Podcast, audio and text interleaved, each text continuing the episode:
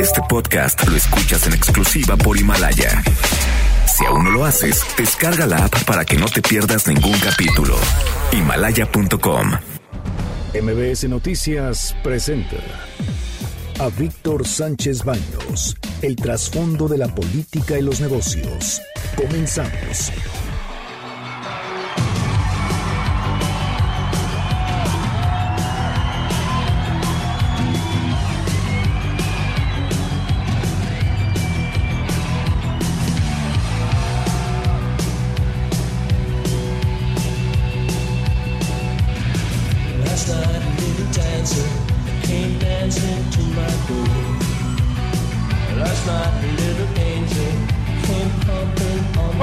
¿Cómo están? Muy, muy, muy buenas noches. Los saludo con mucho afecto. Soy Víctor Sánchez Baños en MBS a través de la frecuencia 102.5 de FM desde la Ciudad de México. Acompáñanos durante una hora para que este viernes pues discutamos, analicemos y sobre todo veamos, escuchemos más bien la información de los asuntos de poder y dinero que leerás y escucharás mañana. Sintonízanos en vivo en streaming en mbsnoticias.com. Están conmigo Bernardo Sebastián. Muy buenas noches y ya es fin de semana. Daniel Paulino. ¿Qué tal? Muy buenas noches a todos. Y Carmen Delgadillo. Hola, hola, muy buenas noches. Debate. Comunícate. Comenta a Víctor Sánchez Baños en MBS. Twitter, arroba B. Sánchez Baños y arroba MBS Noticias. Muchas gracias también por su comprensión. El día de ayer no, no transmitimos el noticiero debido a que había un asunto, pues ahora sí, de mucho poder y mucho dinero, que era precisamente Alejandro Fernández, la presentación de su disco hecho en México. Fue todo un acontecimiento artístico y pues de verdad, si lo escucharon, se han de ver divertido de lo lindo. Aquellos que les gusta la música de Alejandro Fernández, wow, han de haber estado completamente satisfechos. Bueno, pero hoy hay mucha información también. Todo hoy es intensa, intensa la, la, la, el caudal de notas que tenemos. Hablaremos del impacto en la salud mundial de coronavirus. Siguen, ahora son 61.110 casos confirmados. Hay 1.526 muertos, son 8.000 casos sospechosos. Apenas el miércoles, o sea, en la edición pasada, nosotros reportamos 60.000 casos sospechosos, todo confirmados. Estos 60.000 disminuyeron en forma importante, perdón, aumentaron en forma importante solamente 7 mil, el 10%, un poquito más del 10% eh, de los casos de coronavirus confirmados en el mundo. Y pues aumentó, aumentó de 1.355 a 1.526 los muertos. Y ya se habían reportado en, eh, precisamente anteayer 16 mil eh, casos sospechosos, de los cuales tres estaban en México. Hoy los casos sospechosos disminuyeron a 8 mil, casi la mitad. Esto es muy importante destacarlo, o sea, la tendencia, la curva, aparentemente, de acuerdo a estadísticas, porque no sabemos la información real que nos esté dando también el gobierno chino, pero de acuerdo a los informes oficiales, estamos viendo una caída en esa curva, en la curva del número de, de casos. Yo después les voy a platicar en una columna que voy a escribir una teoría de la conspiración que yo tengo y es sobre qué fue lo que pasó y por qué se desató el coronavirus. Y fue precisamente en una zona donde hay un laboratorio, donde hay una muy cercano con frontera con un grupo pues de disidentes, de separatistas chinos y les voy a platicar esa historia. Es un asunto que nada tiene que ver con la realidad, pero si por algún motivo es realidad, es pura y mera coincidencia. También le estamos dando seguimiento a las marchas, a las marchas de mujeres que protestan por el brutal asesinato de Ingrid, así como de los feminicidios en todo el país y la violencia que sufren miles, miles de mujeres en México. Un asunto que está, pues, eh, tiene sus, sus, raíces precisamente en el machismo, que no nada más es mexicano, déjenme decirlo, está en muchos países en el mundo. Y ese machismo forma parte ya de la cultura de esas naciones. Y hay que quitarlo también de nuestro país. O sea, la mujer tiene los mismos derechos que un hombre y también abundaremos, entre otros temas, con el tema de la captura de Emilio Lozoya, en donde pues hay muchos funcionarios del gobierno del sexenio pasado que pues están temblando, ¿eh? De verdad. ¿Por qué? Por razones de pues todo lo que tenga que ver con los negocios con Pemex. Y también la puesta en libertad de El el líder del cártel de Tepito. Por segunda ocasión se sale, lo sacan de una cárcel. Primero lo mandaron a una de alta seguridad, después lo mandaron a una de la Ciudad de México y que sale. Y un juez dice, no hay motivo para que esté en la cárcel. Y en esta ocasión, ¿saben por qué fue? Porque lo habían acusado de secuestro. Y el que se dijo, el, secuestrado dice, no, a mí el señor Lunares no me secuestró. Y por eso salió libre. ¡Wow! Así es la justicia. Estas son las expresiones y las historias de hoy. Esta es la voz de Frida Guerrera, la escritora de defensa de los derechos de la mujer, al increpar al presidente Andrés Manuel López Obrador en la mañanera, que se convirtió precisamente en la mañanera, ya es otra cosa más que, pues, parece ser como, pues, la hora del presidente de la República, las audiencias públicas del presidente de la República de todos los días. ¿Por qué? Porque los reporteros no solamente ya hacen preguntas, ya son, llega cualquier persona y lo hace. Pero qué bueno que estuvo ahí Frida Guerrero. ¿Por qué? Porque de esa manera increpa el gobierno federal y les dice qué es lo que está fallando. Pero escuchemos.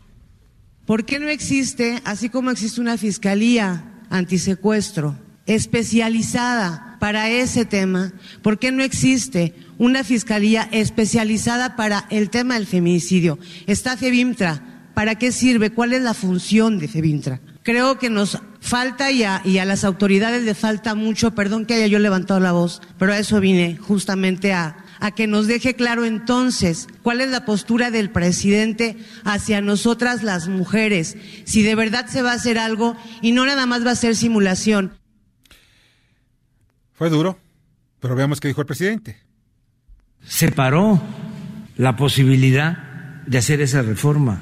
Entonces no tengo ningún problema de conciencia y decirles que tienen todo el derecho de manifestarse. Nosotros venimos de la lucha social. Yo no soy un fifí. Yo llevo más de 40 años luchando pero, pero... por causas justas.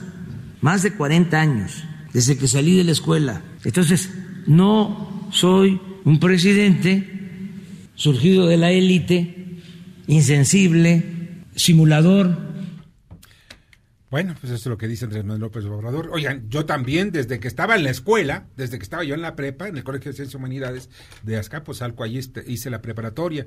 Y pues no era FIFI, pero tampoco, perdón, no era Chairo ni FIFI, pero tampoco conservador. Siempre he sido un hombre liberal. Y eso también, eso no tiene nada que ver cuando se, se ejecutan las acciones de gobierno. Aquí lo importante es qué es lo que va a pasar.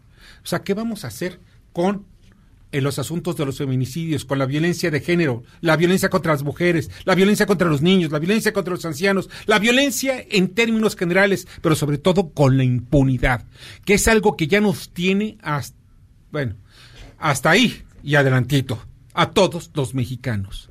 De verdad, es increíble que en México se impune cualquier acto de violencia, cualquier acto que vaya en contra de la sociedad, cualquier acto que ofenda a la sociedad.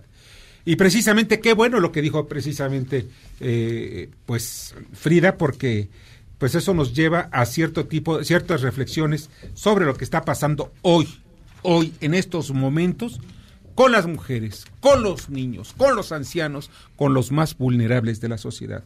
¿Quién es Frida Guerrera?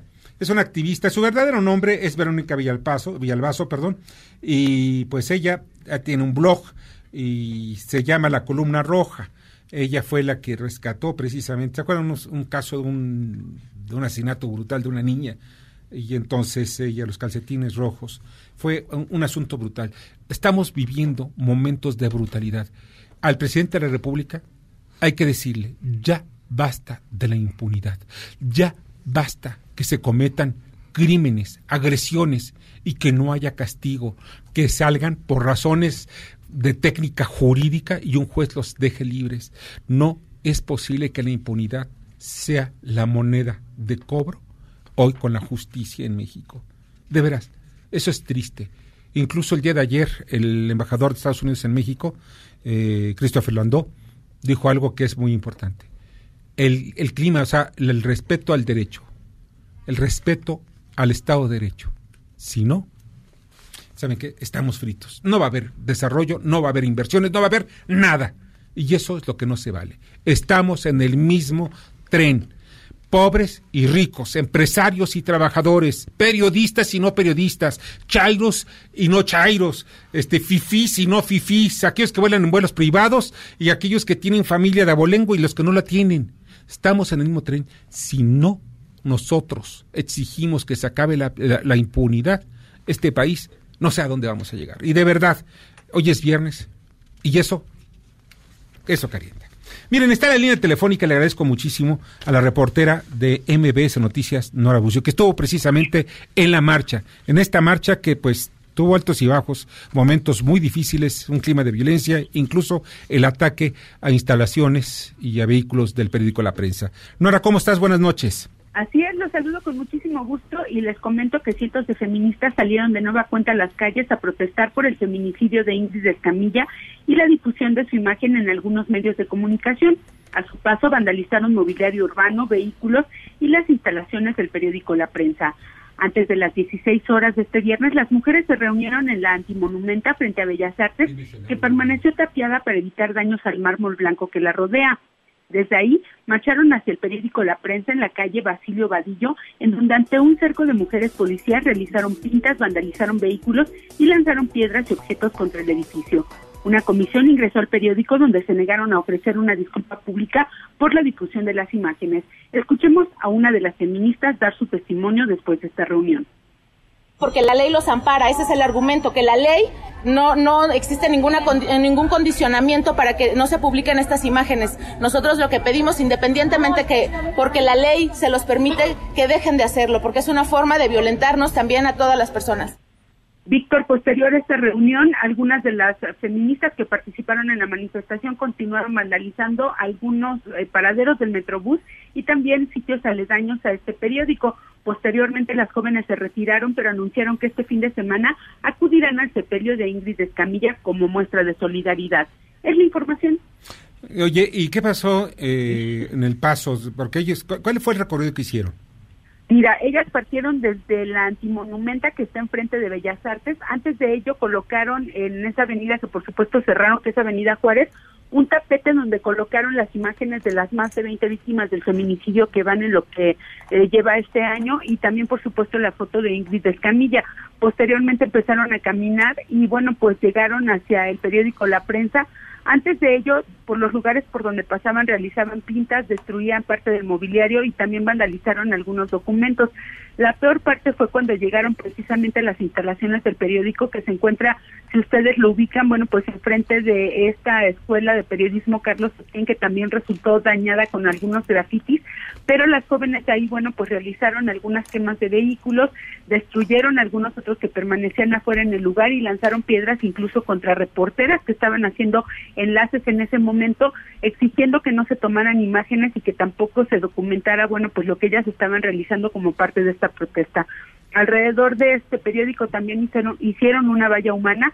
Los elementos policíacos que se encontraban en la zona no pudieron contener estas agresiones ni tampoco las manifestaciones de las eh, muchachas de las feministas y bueno, pues la mayoría se replegaron. En algún momento, Víctor, cuando la lluvia arreció, bueno, pues vimos pasar un grupo de chicas feministas tapándose de la lluvia con tres escudos de las policías y bueno, pues podrás imaginar que no les sirvió de mucho estar protegidas a estos elementos porque no están pues obviamente capacitadas para enfrentar estas situaciones. Víctor, parte de lo que pasó, algunas de ellas, te reitero, trasladaron después a algunos sitios cercanos y realizaron algunas acciones de vandalismo, pero posteriormente, bueno, pues se retiraron ya del lugar.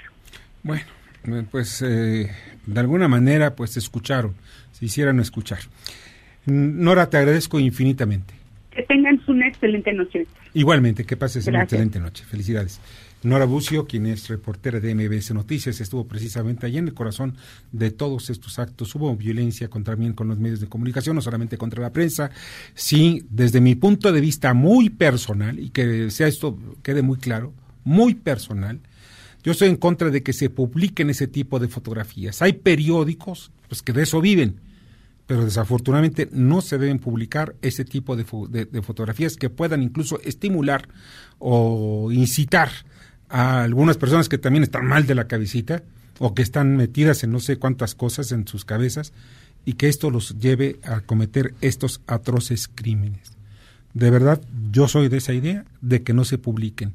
Y esto queda también en la auto, vamos a llamarla, entre la autocensura que podría ser más que autocensura, es por razones morales. Esta sociedad, de por sí, está viviendo momentos de gran violencia.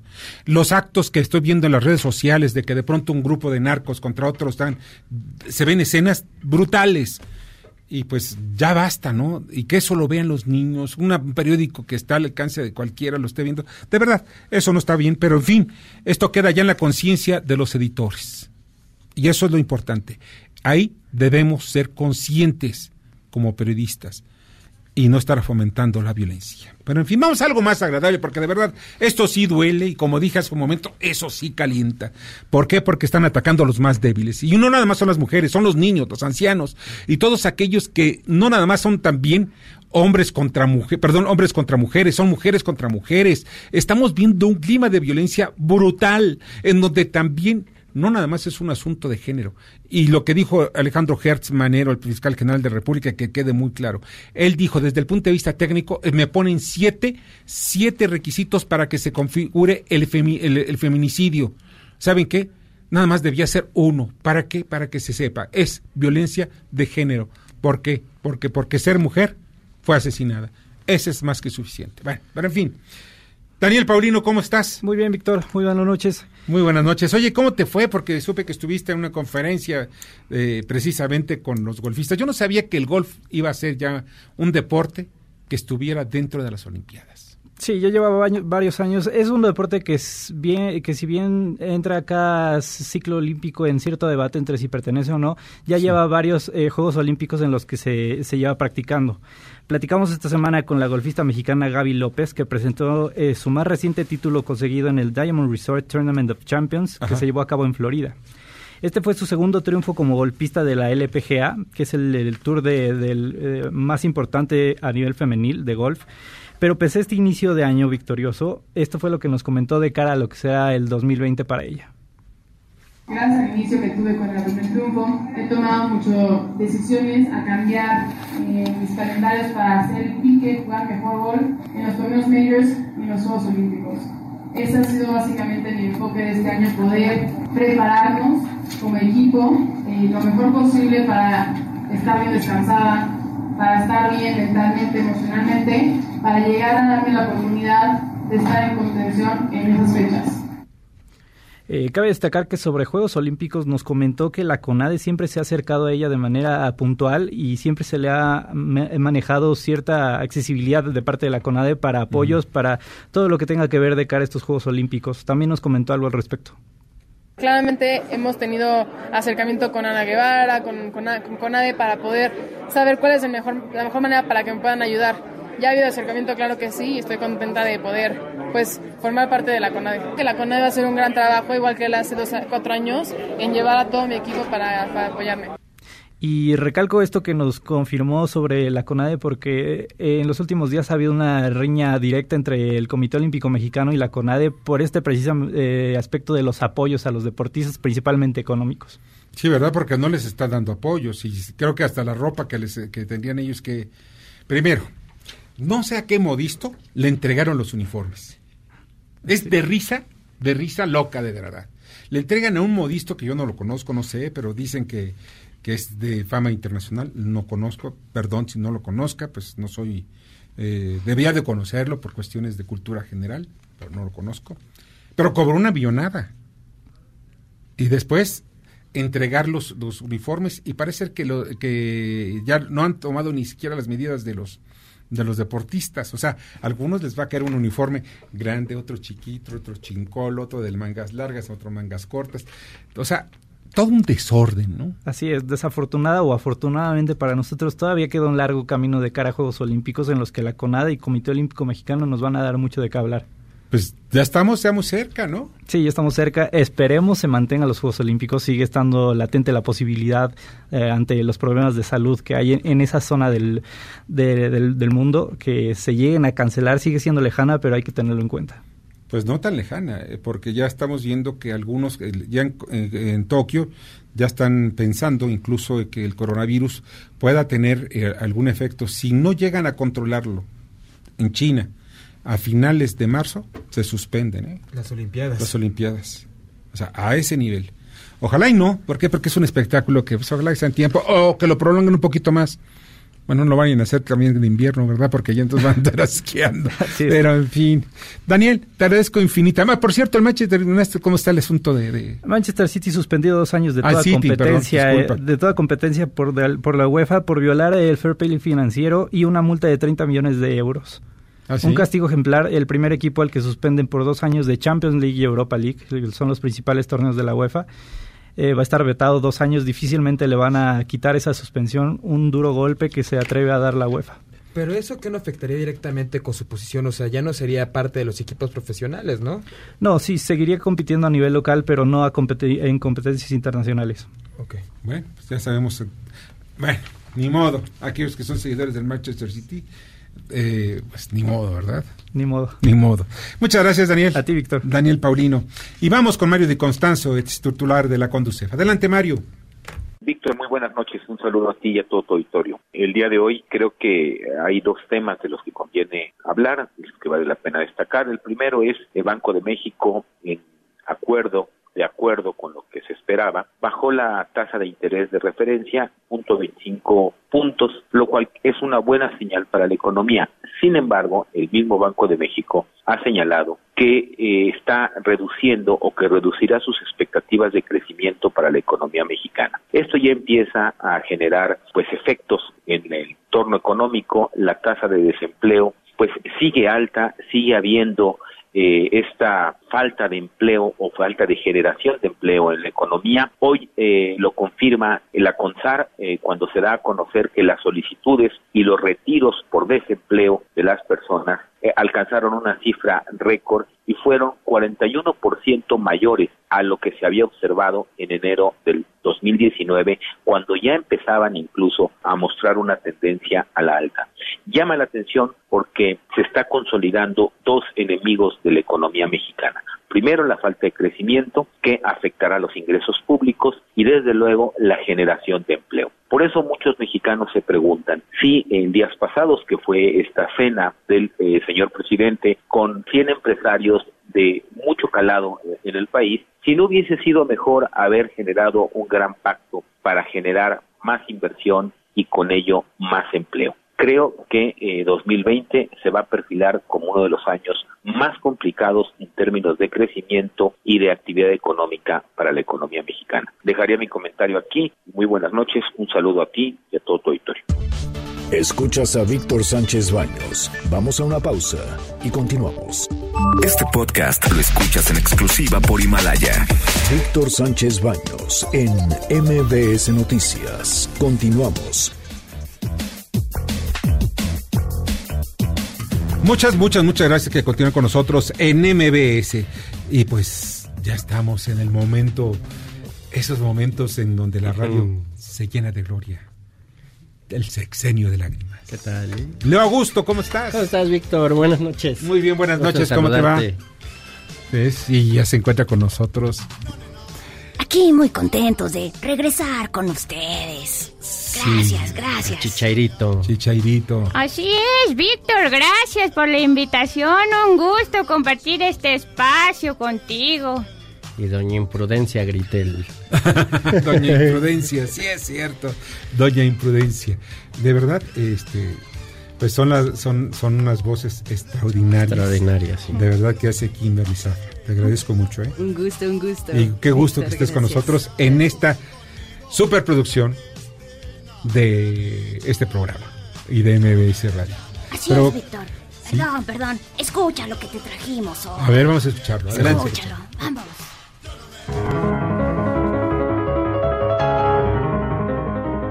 Dobladillos y doblajes Franco. Entre el zapato y el pantalón está el detalle de imposición. Presenta su radionovela favorita. Sexenio de lágrimas. Con lo mejor del quehacer político nacional. Hoy le venimos ofreciendo Hombre, la doblada malagueña.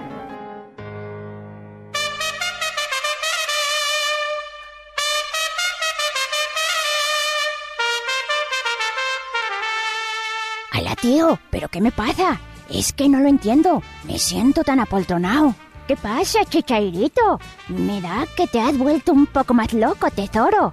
Mira que lo damos por sentado, madre imprudencia. Pero si tú ¿Yo qué, muchacho? Digo que tú, que hablas tan raro como yo. ¿Acaso no les ha llegado el email del productor? Que en el Parlamento hay una iniciativa para doblar todas las radionovelas al español. Y pues eso, aquí estamos hablando español castizo. ¿O es que vosotros habéis comido de mi paella, la que he dejado anoche en la nevera? Te digo que no, que no me la he comido. Y no lo volvería a hacer. Yo tampoco, Fifidencio. Pero sí que mola esa paella.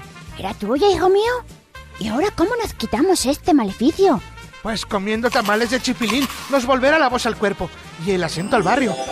Voy, voy, ya me estaba espantando de hablar como el tal Luisito Rey. Ni que cantaras como Luismi, inocente chichairito. Lo tuyo es la maroma, paps, no el canto. Ahí te encargo los 20 millones del tamal, rey. Ni que fuera empresario, Fifidencio. Mejor te voy a dar un decálogo moralizador. Me encanta que nuestras vidas hayan vuelto a la normalidad. Y así, mientras se construyen consensos para una nueva ley de doblaje en el cine, en la terrícola oriental Doña Imprudencia celebra el amor y la amistad en el seno de su familia disfuncional. Hasta la próxima emisión de este su Sexenio de lágrimas. Sensacional.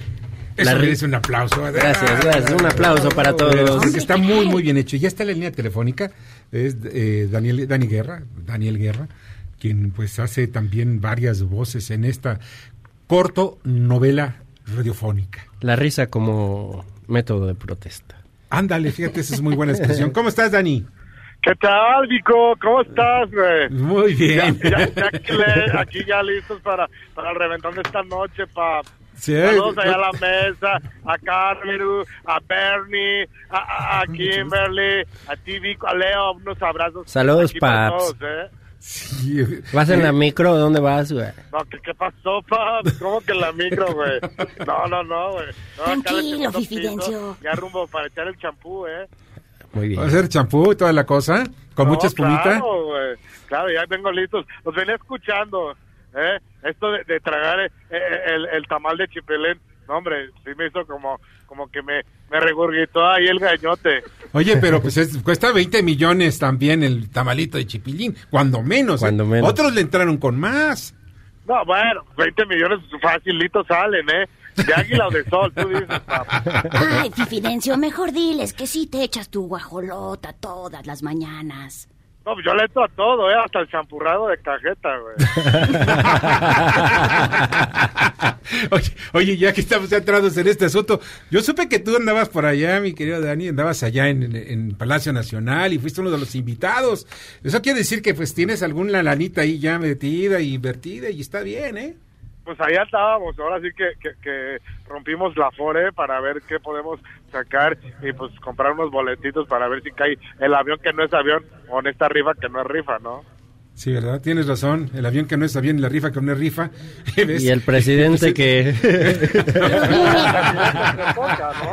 Pero bien que compraste tu cachito, Fifidencio. No, pues claro que le entré, güey, claro que le entré pues para poder eh, regalar a los brothers y a, la, y a las sisters como tú. Ah, ¿ya viste? ¿Qué tal? Oye, pero como van a ser 20 millones de, de premio que va a dar Andrés Manuel, con fines que yo voy a hacer las cuentas después, ¿cuánto es el presupuesto del sector salud en México? Dos mil millones de pesos que va a sacar de la rifa. Dos mil millones que ya le entregó la Fiscalía General de la República. Ya van cuatro mil. ¿Ves?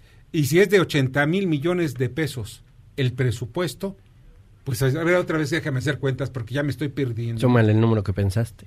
¿Lo divido entre tres? Entre tres. Yo también me hago bolas porque como que hay mucho cero y luego no es cero a la izquierda, ¿eh? Yo te ayudaría, pero yo soy académico de banqueta. No, mi chairito. Doctor No, honoris causa por la Universidad de la Vida. pelotas. Sí, ya me di cuenta. Oye, pues está muy bien doblada, ¿eh? ¿Qué, qué- pasó, Vico? Ya, ya, Digo, sí, está muy bien doblado Ya- también el, el, es viernes, Ay, el viernes. sexenio de lágrimas. contrólense, por favor. Sí, muy bien, ¿no? Y además, de ver usted, aquí en MBS tenemos una excelente escuela de doblaje. Si quienes quieren entrarle, ya saben qué hacer. Oye, pues muchas gracias, mi querido Dani. Dani Guerra. No, pues muchas gracias a ustedes, güey. No, no, no, no. Yo estaba- Muchas gracias, Víctor. Muchas gracias a, a toda la producción, a todo el elenco ahí de- del programa. Muchas gracias por la invitación y por tomarnos en cuenta. No, no, no, no. Yo- el agradecido yo soy con ustedes, ¿ves? Muchas gracias, Dani. Dani Guerra. Abrazo, Dani. Así es que no se pierdan esta radionovela aquí. No, y hay que Guerra. promoverla porque vale la pena. Vale la pena. Vale. Vale, la- vale el llanto, ¿ves? ¿Quién Así merece Afra? Muchas gracias. Muchas gracias, Víctor, por esta invitación. Un gusto estar con ustedes. Lo a gusto. Gracias, Víctor. Que la pasen muy bien. Pues muchas gracias, ya saben. Sexenio de lágrimas. Vamos con, con Jorge Gordillo para que nos explique y nos platique cómo está la situación económica y financiera. Gracias, Víctor. Buenas noches. Aquí mis comentarios del día de hoy. El peso mexicano finalizó la última jornada de la semana con ganancias para ubicarse en su mejor nivel en lo que va de 2020, incluso en año y medio. Por su parte, la Bolsa de Valores concluyó con una caída marginal afectada por ciertos débiles reportes corporativos de empresas locales. Ambos activos registraron su segundo avance semanal consecutivo, 1.35% en la bolsa y 1.20% en el peso. Globalmente, los inversionistas continúan especulando el impacto del virus chino en la economía mundial. Aún en medio de un momento de elevada incertidumbre, el optimismo ha prevalecido un poco, ¿no? La gran parte se debe a que los mercados descuentan que la propagación del virus se va a controlar pronto y que el gobierno chino y el Banco Popular de China van a forzar la máquina inyectando estímulos fiscales y monetarios. Además, el día de ayer, no lo hemos comentado, pero el Banco de México disminuyó por quinta ocasión su tasa de interés de fondeo a 7%. Lo disminuyó en 25 puntos base y bueno, a pesar de que es una disminución por la quinta ocasión, todavía es de las tasas más altas en los países emergentes. Hacia adelante va a haber una disyuntiva en la discusión muy interesante. Por un lado, la necesidad de seguir bajando la tasa de interés por una inflación baja y la economía estancada, tratando de incentivarla, pero por otro lado, no perder o no acelerar esta, esta disminución de tasa, desestabilizando el tipo de cambio y con ello trayendo otro tipo de presión a la inflación. Estas son las discusiones que vamos a escuchar en las siguientes reuniones de política monetaria por parte del Banxico. En Cibanco nosotros creemos que eh, Banxico va a bajar su tasa de interés en su reunión de marzo y en su reunión de mayo, para que cerremos el semestre en una tasa de interés de 6.5%. Hasta aquí mis comentarios del día de hoy, Víctor. Buenas noches.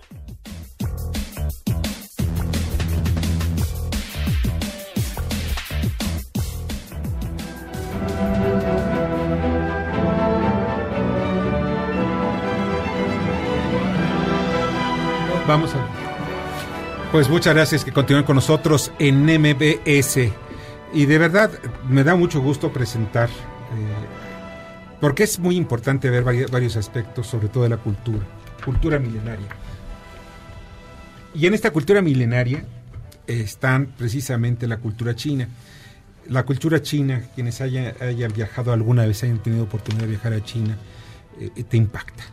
Es tan impactante como el caminar no solamente por Beijing, Pekín, sobre la muralla, están en Shanghai, y Shanghai que es ahora una ciudad enorme, increíblemente bella. Pero mire, vamos a platicar sobre eh, un espectáculo que se llama Chen Yun, con Ilona Ilea y Laura Espinosa. Ilona, ¿cómo estás? Buenas noches y feliz Día del Amor y la Amistad. Y qué mejor manera, ¿no?, de celebrar este día justamente hablando de un espectáculo que tiene mucho que ver no solamente con el amor, sino también con el sacrificio para rescatar el arte y también la generosidad de compartir este arte con toda la humanidad. Es un espectáculo que no está eh, en China. Es un espectáculo chino, pero no está en China. O sea, ¿por qué no está en China y por qué no puede ponerse ni, ni, ni plantearse en China? Bueno, la misión del espectáculo Shenyun Sí. es de rescatar y revivir cinco milenios de cultura tradicional china de inspiración divina. Desafortunadamente, en los últimos 80 años, el actual régimen se ha dedicado a destruir justamente los valores, el arte tradicional. Por esta razón, en el año 2006, un grupo de artistas prestigiosos de, eh, chinos, de origen chino, decidieron reunirse en la ciudad de Nueva York y hacer algo para rescatar esta bella, bella cultura y además compartirla con el mundo. Así inició Shenyun en el año 2006 con un grupo de 80 artistas y hoy en día son siete compañías de igual tamaño, es decir, siete de 80 artistas cada uno y todos eh, estos grupos salen simultáneamente de gira alrededor del mundo. Por ejemplo, este año van a visitar 160 ciudades en los cinco continentes y van a actuar para más de un millón de espectadores alrededor del mundo. Wow. Solamente en China, desafortunadamente, no les está permitido llegar. No por la revolución, la revolución cultural de Mao. Exactamente. ¿verdad? Exactamente, ellos no pueden pisar. China porque justamente lo que ellos hacen es recuperar la civilización, la cultura, los valores universales que ellos transmiten de una manera magistral a todo el público. Y es lo que necesitamos hoy en día, esos valores universales que se nos están perdiendo como de la conciencia.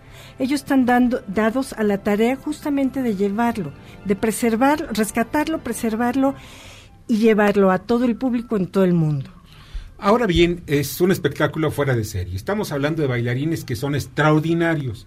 Eh, yo iba a ver el espectáculo, desafortunadamente no pude por razones de fuerza mayor, pero eh, vi algunos eh, videos que para mí son impactantes, son increíbles, son, son extraordinarios. Y perdón que rara vez yo doy tantos tantos calificativos positivos a un espectáculo y mucho menos a las personas, ¿no? Pero hay algo que a mí me gusta y es precisamente el arte, la manera, la manera como la danza y sobre todo la danza oriental te lleva y te transporta a la cultura china y como estaban diciendo ustedes, una cultura milenaria.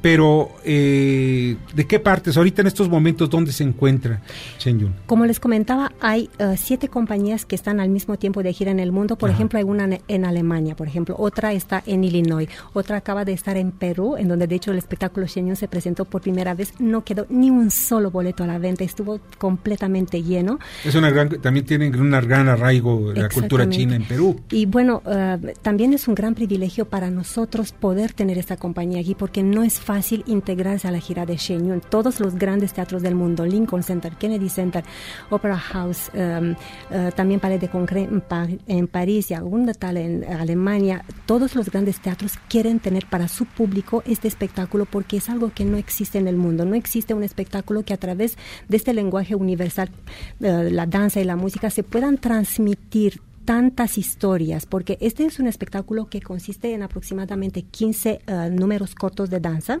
que son eh, danza clásica china, danzas folclóricas, danzas étnicas y danzas que cuentan historias. Y a través de cada número es como si nosotros viajaríamos eh, por el tiempo en el espacio para conocer la historia de China, su obra literaria, sus leyendas, sus creencias, sus danzas folclóricas, todo en un solo espectáculo. Y bueno, se acompaña, ad- además de esta maravillosa danza clásica china, si nos daría tiempo, con gusto les hablamos porque es algo muy, muy especial.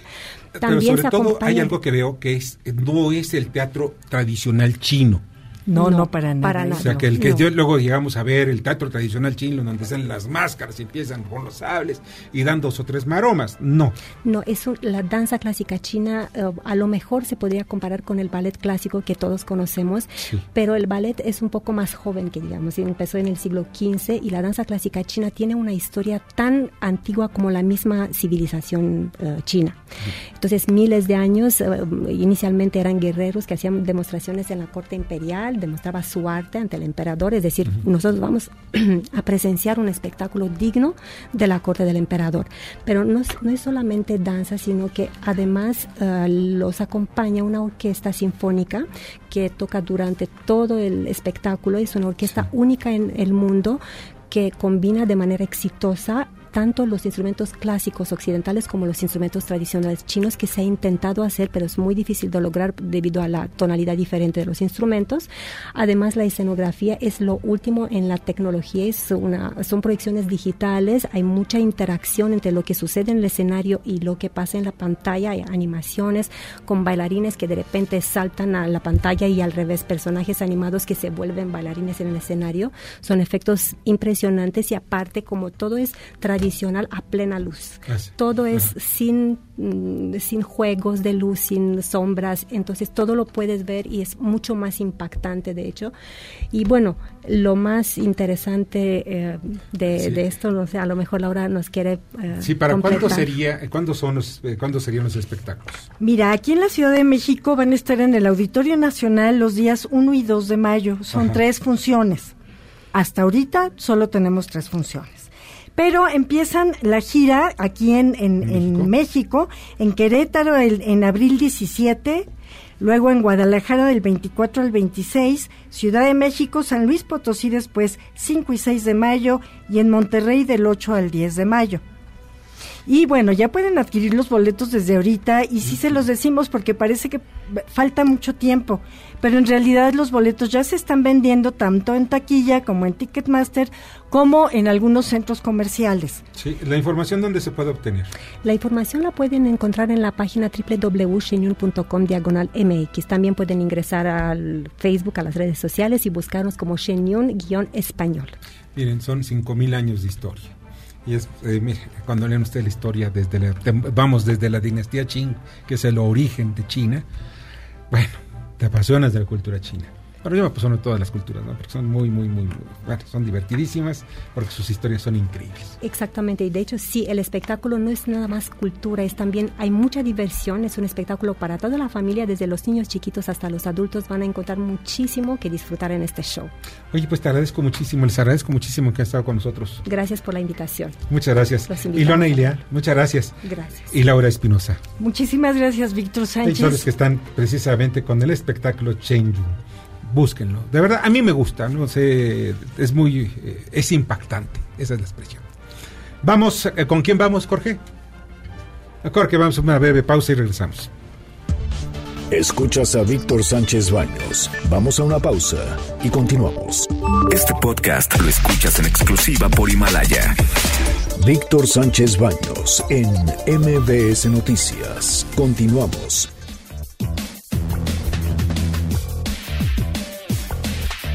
Muchas, muchas, muchas gracias que continúen con nosotros en MBS.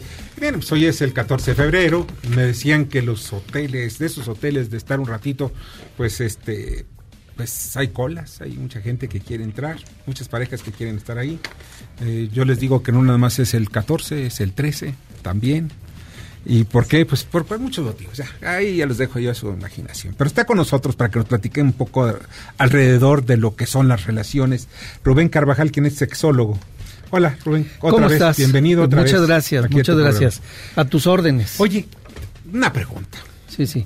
Independientemente del aspecto comercial que tiene el 14 de febrero, pues tiene implicaciones en las relaciones interpersonales eh, entre dos personas. Sí. Ya, ahorita me meto en los más, más- mayores detalles. Pero esto, ¿cómo se ha transformado la relación entre los seres humanos a través de la historia? Nos hemos visto, somos más creativos, somos más modernos, tenemos más equipo, más juguetes. ¿Qué es lo que somos? Bueno, por principio yo diría que tenemos más información. Mucho más información porque hoy existe una ciencia que se llama que es la sexología. Ajá. De hecho, hay una maestría, yo estudié, por ejemplo, una maestría en sexoterapia, ¿no? Entonces, ya desde ahí tenemos más información de cuáles son los trastornos sexuales que existen en hombres, en mujeres, disfunciones de la vida erótica masculina, disfunciones de la, de la vida erótica femenina. Y bueno, ya también descubrimos que hay patologías incluso dentro del campo de la sexualidad. Y tú mencionabas los juguetes, sí, efectivamente, este, pues hay más juguetes, ¿no? Más juguetes, más divertidos, Hay más, divertidos, sí, sí, sí. Entonces, este, creo yo que no ha tenido mayor transformación. ¿Por qué? Porque finalmente es un instinto, es parte de la naturaleza humana y estaba presente en el hombre de las cavernas, como en el hombre de la Edad Media, como en el hombre del siglo XXI. Pero lo que sí es que ese instinto ha sido eh, manipulado y muchas veces eh, por la represión sexual, por ejemplo, y aunque la mujer de la Edad Media tenía el mismo instinto que la mujer del siglo XXI, sin embargo no tenía el mismo derecho a expresar abiertamente su erotismo como lo puede tener hoy la mujer del siglo XXI. E incluso dentro del mismo siglo XXI, pues no es la misma forma como tiene el derecho a expresar abiertamente su deseo la mujer anglosajona, ¿no? La mujer europea, que la mujer quizás de, de, de Chiapas, ¿no? O de la selva lacandona, ¿no? O sea, sí permea la cultura. Oye, un- ¿tú crees que con el tiempo, y es una pregunta que, que pues, pues, el futuro nos puede alcanzar, las relaciones sexuales se puedan robotizar? Pues fíjate que... Como está ocurriendo ya en Japón, ¿eh? Sí, sí, sí, o sea, no lo veo nada descabellado, ¿no? Sin embargo, este... No sería sano No para- sería sano, Ajá. no, definitivamente, ¿no? Incluso, bueno, digo, no es lo mismo, pero por ejemplo, eh, pues está el FaceTime, ¿no? No es, no es robotizarse, pero finalmente hay un erotismo que no comparte los cuerpos físicos, ¿no? Sí, o sea, entonces, este, pues eh, de ahí al otro paso no estamos muy lejos. Y creo yo que definitivamente, y lo vemos, por ejemplo, vol- volviendo a, a las redes sociales, al WhatsApp, ¿no? Se, se pierde mucho contacto, se ha perdido mucho contacto emocional y físico y por lo mismo erótico. Entonces estamos viendo, hay algo que va a sonar como de risa, ¿no? Pero todo lo que tenga que ver con el psique y sobre todo con las relaciones sexuales no es de risa. Son cosas serias, aunque te dé gusto y aunque sonrías, ¿no? Ajá. O sea, como que pues, es la dopamina que llega al cerebro al final de cuentas. Pero eh, un robot no tiene reclamos. Y los seres humanos somos de reclamos, hombres y mujeres, ¿eh? Claro. Sí, reclamo. Oye, llegaste tarde, este, no comiste, eh, no entregaste el gasto, lo que sea. O sea, cualquier Ajá. cosa es un reclamo. Bueno, te voy a decir algo, ¿eh? Ahorita estoy pensando, pues ya hay algo parecido al robot que son, por ejemplo, las muñecas inflables. Sí, las muñecas inflables o las vaginas vibratorias. Pues tú estás interactuando con un objeto. Claro. No estás interactuando con una persona de carne y hueso, ¿no? Entonces, o el vibrador, ¿no? En el caso, por ejemplo, pues no nada más de las mujeres, porque también hay hombres que utilizan el vibrador, ¿no? Pero bueno, estás ahí también interactuando con un objeto, no con una persona. Ahora, no por eso estamos satanizando este, los juguetes sexuales, no, No, son, no, son no. válidos, siempre y cuando no vengan a sustituir. Es como la masturbación. La masturbación es válida, es sana incluso, siempre y cuando no venga a sustituir el acto eh, coital, el acto incluso amoroso, ¿no? No siempre es amoroso, pero pues también es una manera más de expresar el amor. Oye, ¿cómo mejorar nuestras relaciones? Primero personales y luego las sexuales, o van de la mano o son al mismo tiempo. Fíjate que sí tiene que ver, yo creo, como es uno, ¿sí? Un día alguien me decía, es que el dinero te cambia, o el alcohol te cambia, o el sexo te cambia. No, creo que los tres son catalizadores de cómo realmente es la persona. O sea, eh, la persona con dinero se va a comportar de X manera, más bien, la persona con dinero se va a comportar como realmente es. Ajá. Y en el caso sexual igual. O sea, son, cata- son catalizadores de cómo somos en realidad. Entonces, sí yo diría que primero trabajar tu- en lo personal, porque desde ahí es con, con lo que tú te vas a meter a la cama. Claro. O sea, se mete a la cama tu ser interior, no nada más se mete tu pene o tu vagina o tus genitales, se mete también tus valores, tu conciencia, tu moral, tu espiritualidad. se desnudan los cuerpos se y las almas. Exacto, se desnudan mentes. los cuerpos y las almas, ¿no? Entonces, y de hecho, bueno, ahorita que estamos un poco también tocando esta parte mística, yo soy de los pocos sexólogos que ha hablado de lo que es el tantra, de lo que es el Tao, que es la sexualidad sagrada hindú, la sexualidad sagrada china, y ojalá, hablando de todas estas sofisticaciones que hemos estado ahorita platicando, pues también incluyéramos esta otra parte también de la sexualidad, que es la sexualidad sagrada. Y sería verdaderamente extraordinario, y ahí sí te podría yo responder tu pregunta inicial. Estaríamos ahí sí evolucionando nuestro actuar sexual. Si involucramos esta parte espiritual, lo que pasa es que pues eh, la cultura como que los ha separado como el agua y el aceite, como que una cosa es del diablo y otra cosa es de Dios, cuando en realidad son las dos caras de una misma moneda, que es el amor. ¿No? Entonces, la espiritualidad y el sexo, claro que pueden ir tomados de la mano y, y no se diga en el Tantra, que es la, la, te enseña cómo espiritualizar la sexualidad, cómo ofrendar incluso tus orgasmos a la deidad.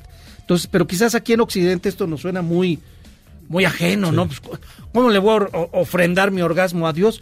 Bueno, ¿y por qué no? Si finalmente también es un acto de amor, si también es un acto de entrega, si también es un acto de comunión, como tú decías, de los cuerpos y de las almas. Así es. De hecho, tengo un espectáculo, Sí. estamos ahora, nos vamos a presentar en Acapulco. ¿Cuándo? Nos vamos a presentar en Acapulco el, el 7 de marzo. Se llama A un orgasmo del divorcio. Y es un espectáculo que nosotros ya teníamos seis años presentándolo. Estábamos con Jorge Ortiz de Pinedo, ahí en, el, en el Royal Pedregal. Ahora hacemos una gira, empezamos en Acapulco el 7 de marzo en Heritage Auditorium, que es un auditorio hermosísimo, eh, nuevo, ahí en la ciudad de Acapulco, y nos vamos al Cuevón. Y en el Cuevón vamos, no es cierto, en el Cuevón vamos a estar el 11 de marzo y en Acapulco el 7 de marzo con A un orgasmo del divorcio. Una página donde puedan contactarte. Pues mira, eh, en el Instagram ahí eh, damos toda la información que es Rubén Carvajal Oficial. Rubén Carvajal Oficial o Facebook Rubén Carvajal Figura Pública y ahí está toda la información, incluso literatura sobre el tema de lo que hemos estado hablando. Sensacional. Oye Rubén, pues te agradezco muchísimo. Yo te lo agradezco más. No, qué, qué mal eres. Muchas gracias Rubén Carvajal, sexólogo. Vamos un breve corte y regresamos. Escuchas a Víctor Sánchez Baños. Vamos a una pausa y continuamos. Este podcast lo escuchas en exclusiva por Himalaya. Víctor Sánchez Baños en MBS Noticias. Continuamos. Muchas, muchas, muchas gracias que continúen con nosotros. Rápidamente vamos a las columnas, columnas político-financieras. Ubaldo Díaz. Mañana, en los casos que publica el diario La Razón, comentamos ese gran debate que se dio hoy por el outsourcing, el cual es combatido por muchos y defendido por otros, pero deja muchas incógnitas. Ricardo Monreal formó un parlamento abierto, dejó que todas las opiniones se lanzaran y se discutieran a favor y en contra. Todavía no está decidido, porque el dictamen se regresó a comisiones para ampliarlo y para mejorarlo. Un abrazo.